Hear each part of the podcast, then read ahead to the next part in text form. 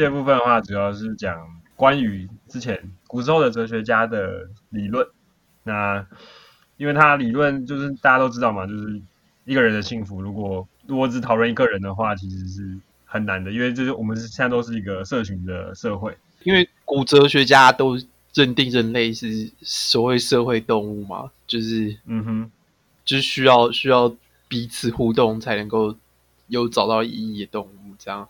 对，所以在这本书的后面，他也有讲到很多关于社会学或者是政治学的理论基础。那这部分的话，我们就先不谈，因为它可能涉及太多。之后的话，有机会我们可以再讨论这些自由主义啊，或者是社会主义的东西。嗯，那我们今天先从最基本的个人出发。那第一个会遇到的理论就是最常见的享乐主义啦。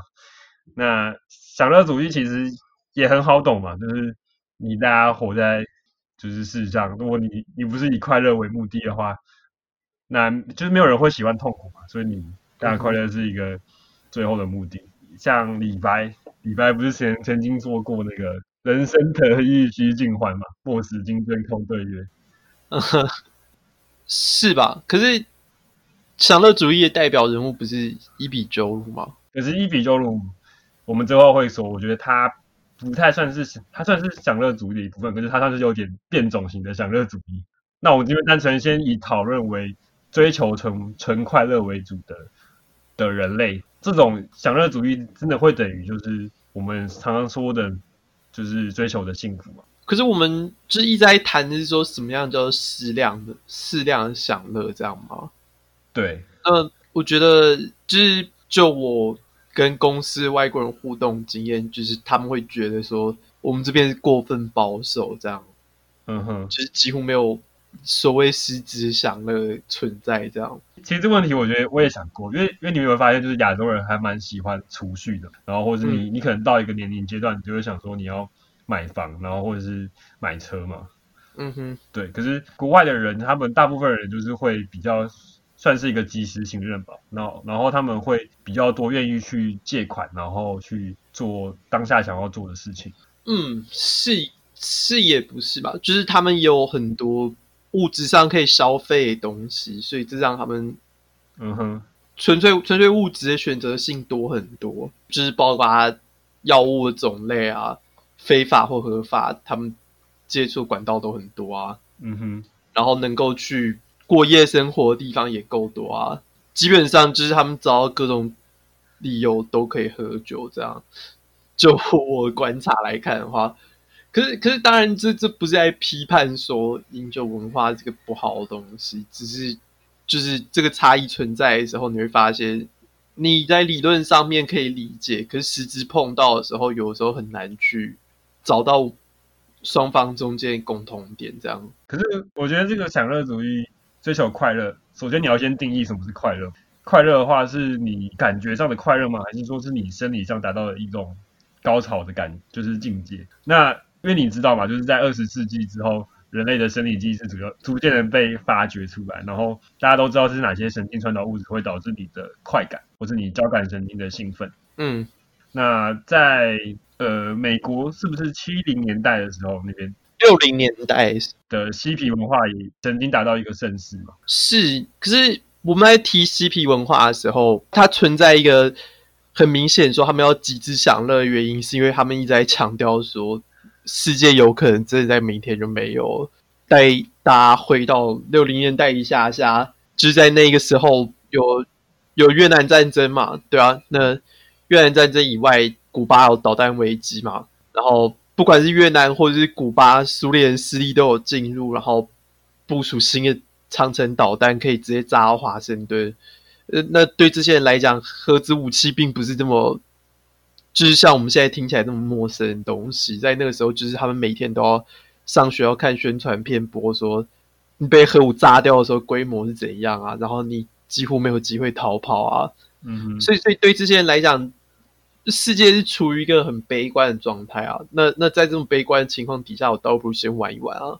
从你在那边的时，就是从你这样讲的时代背景，让我回想到，就是我们台湾现在的的时代背景氛围也有点类似吧，就是我们受到敌国的一直不断的逼近，然后今年又因为疫情的关系比较压抑，是也不是，因为我觉得这种末日气息，你在历史上来说，都常常看得到。就是蒙古灭掉宋朝的时候，宋人的爱国诗人也是越来越悲观，然后变成到最后都很虚无。白居易也是越写越越写越悲观主义嘛，那甚至有点虚无主义感觉。那他开始把把情绪都都都做在诗上的时候，我觉得就是有一种逃避感觉啊，就是他也是有点在想说，这个是一个很绝望的时候，我倒不如把时间多注入在一个我可以延续到我之后的东西，这样我已经不对我这此生有任何期待的那种感觉。嗯哼，我的意思是说，我们好像我觉得这算是根本人性吧，就是我们想要找一个理由说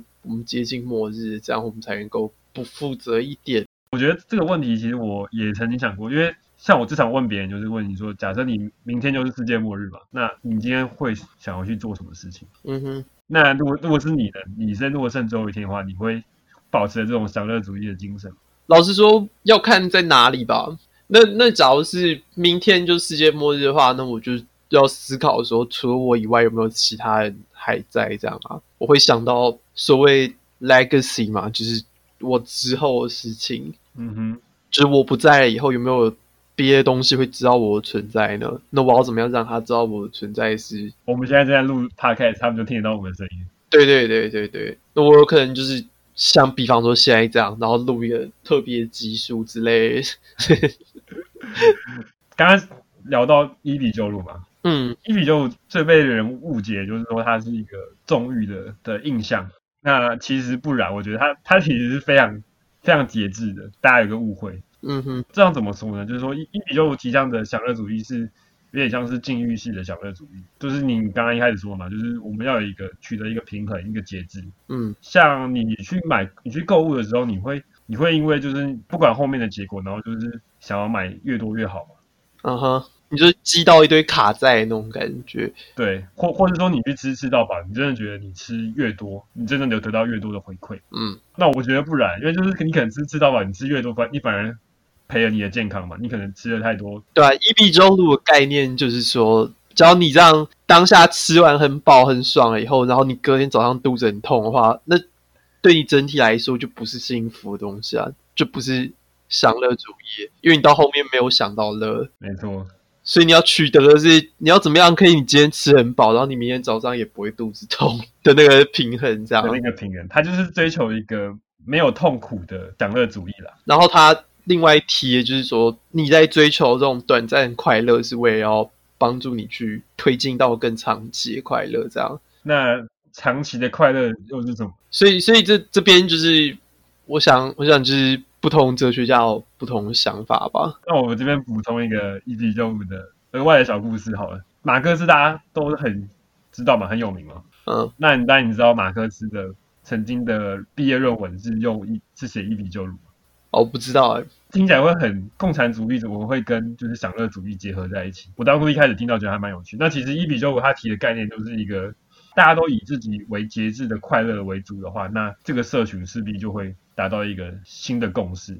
嗯哼，所以可以说那个伊比鸠鲁是共产主义者这样。伊比鸠鲁他自己提倡的也是一个隐居，然后他提倡的是一种小的社群的概念，然后就是大家人与人之间保持着一种友谊的关系，然后一种互动。听起来有点像柏拉图哦，所谓乌托邦也是类似这样的概念吗？嗯哼，可是我觉得柏拉图他提倡的是另外一种嘛，是那种哲学家皇帝的概念。不过这边我们先不多讨论，因为因为我们今天重点是要放到柏拉图的学生 亚里士多德上面。对，那我觉得这本书比较可惜啊，他就没有提到说亚里士多德的性的伦理学。嗯哼，现在网络上的这种教学资源很多嘛，嗯哼，就是台大的的哲学系有一个 顺便推荐的，我们先把它包进推荐单元里面。我我们顺便推荐一下好了，就是如果大家对对这个，因为我们今天只是做一个 preface，就是一个前言而已。对，好，那因为他如果他真的是上课的话，你可能要去听个一两个小时，会比较了解。搜寻一下台大的通识网。是一个叫苑举正的老师，就是他长得很像柯文哲啊。如果大家看到 看到他的影片，然后你觉得他长得像柯文哲的话，就是那个差不多。对，然后我觉得他越来越像，然后他的他的举止也越来越像，我觉得很好笑。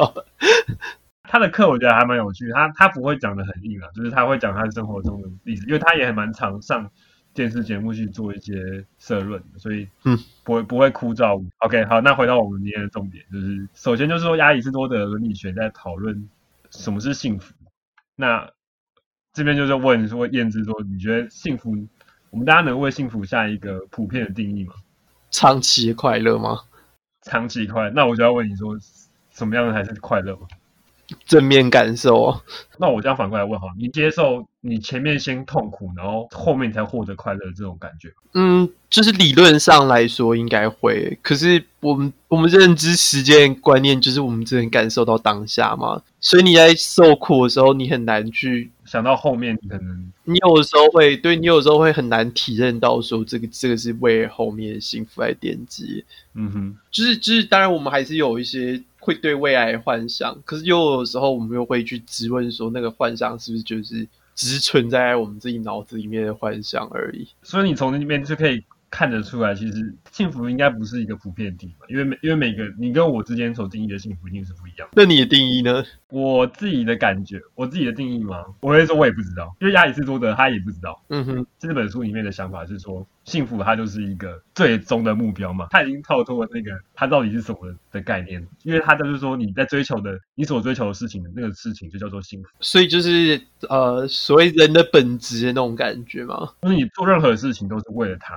那那个那个他，我们称之为幸福。嗯、你这样说等于把等于没有说。所以他在思考过之后，他觉得幸福的定义是有几个很重要的元素吧。那其中一个是自主，自主是什么？就是 self-sufficient 嘛。我能够自己获得的。你不会对于你的物质或是你的心灵有所任何的匮乏。你可能对你现在的生活就觉得很满足，可你你也可以不满足，那你就去想办法满足它嘛。嗯哼。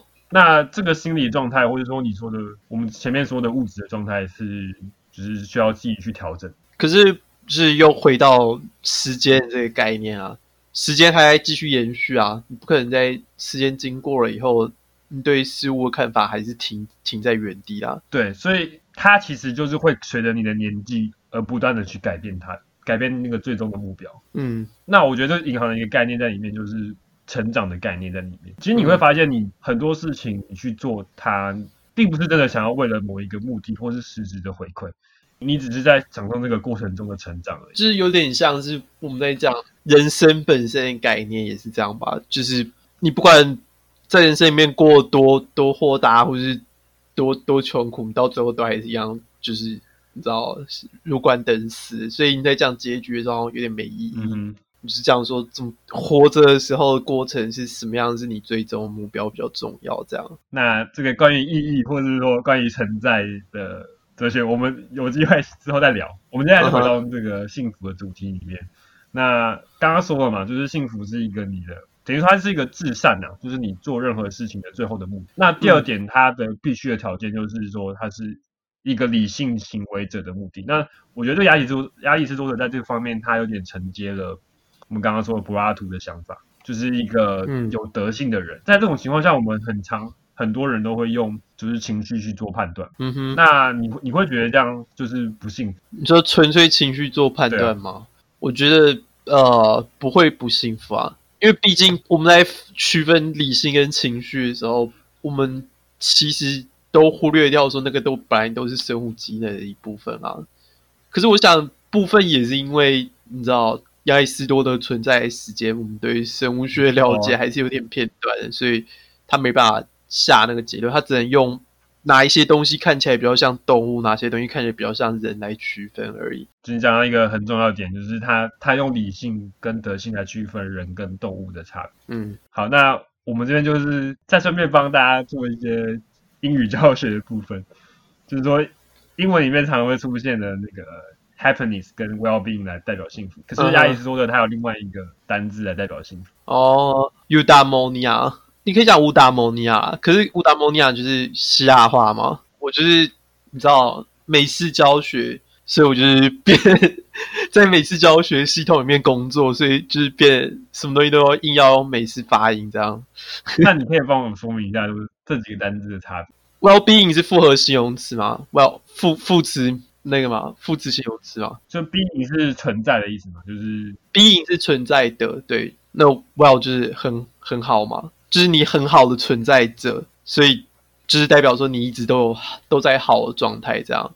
那 happiness 的话，我刚我刚刚稍微查一下它的那个字源，我觉得蛮有趣。happiness happy 是古英文，古英文的意思就是说它不是从那个拉丁系统来，它是从那个不列颠上面的那个。凯尔特文化里面出来的这样，德鲁伊的那个。对德鲁伊那些原住民这样，那他讲说那个 hap 是 H A P 那个字字首是所谓 chance 跟 fortune 的意思，嗯、chance 就是就是几率嘛，fortune 也是好运的意思，然后 Y 是那个非常开心的感受，所以 happy 就是你得到好运以后你非常开心而已。哦，所以我觉得蛮有趣的是对古英国人来讲，就是他们生活。痛苦到说，你知道，大自然来一点点机遇，他们都会觉得很开心。对他们来讲，就是可能久来的及时雨，他们就觉得这样子一个很幸福了。对，那对于亚里士多德的这个乌达摩尼亚来说呢？嗯，你要如何区分这个跟另外两个的单字的区别？就是乌的话，就是 eu 那个字首就是开心嘛，就是好的意思。好的意思。well 其实跟 well being 那个 well 是一样的意思。然后后面达摩尼亚是。达梦的那个分支是灵魂的意思，所以就是说你的灵魂处于好的状态，这样。灵魂处于一个好的状态。对对对，那我觉得就这这边在提灵魂的东西，就是我们上半段有提过那个印度经文的东西嘛，它就是处处在一个你完全没办法感知的东西，可是你知道说这个是你的东西，嗯、所以就是我们来讲说你心里好，你心里一直都是好的状态，这样。嗯哼。然后呃，顺道一提是之前我有提过那个高超十八禁那个剧情嘛，嗯、那个剧那个剧叫 Euphoria，那还是 EU 开头嘛，那就是开心。Pheron 是承受的意思，endure 的意思，嗯、所以 Euphoria 就是承受快乐的意思。在以前的时候，就是在讲说你做一件事情，你感到很开心，可是到之后被延伸的意思就是说，突然来一阵很狂的。喜感这样，那就是像有点像我们在讲吸毒的时候，突然来一阵嗨的那种感觉。所以它主要是生理上获得的那种快感，延伸到现在变成这样。可是，在最早的时候并不是那样。最早的时候就是有点哲学家层级的定义，就是说你做一件你觉得有意义的事情，让你感到满足感这样。回到最后，就是关于亚里士多德，我们今天帮他做一个小结啊，那就是他是一个灵魂的快乐。那这个灵魂的快乐，它可能来自于是。不免俗的会去面对一些挑战或是困难的时刻，可是这也这也只是其中一种啦，这并不是代表说这是唯一真谛嘛，对不对？大家可以好好想一下自己。那我们这边也在稍微提到一部有有在讲关于幸福的电影，就不免俗的还是要引经据典一下。那大家最常听到幸福的电影的话，应该是那个威尔史密斯主演的那部吧，就是当幸福来敲门。它的英文片名其实还蛮有趣，如果大家有发现的话，它的 happiness 是故意拼错的，就是片名叫 The Pursuit of Happiness，然后 happiness 是 H A P P Y N E S S，应该要变形嘛？可是其实是 I 不是 Y 这样，那是为什么呢？哦，那这个剧情的话是，它有一段在接小孩下课的时候，他看到那个白板上面，呃，带他小孩。托儿所的人是那个华人街里面的一对台湾夫妻，然后他们把小孩送走的时候，这个威尔史密斯就注意到白板上面 happiness 是 H A P P Y 拼错，可是那个 F U C K 没有拼错，这样他就跟小孩抱怨说，那个幸福拼错了，可是 F U C K 没拼错，你看这就是我们把你放在这里，然后你看这些人给你的教育程度就到这样而已。电影里面要投射的讯息啊，我觉得，我觉得地方是个人解读，我没办法表达说这一定是他要投射的讯息。我认为明显就是说，他要强调说，追求幸福是在于个人精益求精的状况，你不能够依赖那个华人街里面台湾托儿所夫妻来让你变聪明，你要靠自己变聪明才有办法追求你的幸福。这样，华人街里面台湾夫妻呢？你会发现为什么我一直强调这个？因为在这个剧情里面，就是一直在不停的批判这种穷人生活里面充满了各种障碍来阻挡你的幸福。这样子，华人夫妻呢，他们就是没有远大的梦想，他们就只有在那边用高价来来榨取其他穷人，所以他们才不知道什么是所谓真正的幸福。这样，那我我个人是觉得这部电影非常扭曲啊。可是我们还是可以稍微讲一下它里面核心的主旨，就是关于这部片片名这样。引用到威尔史密斯的角色在中间提的一段话，那这个角色本人也是真人嘛，对，对不对？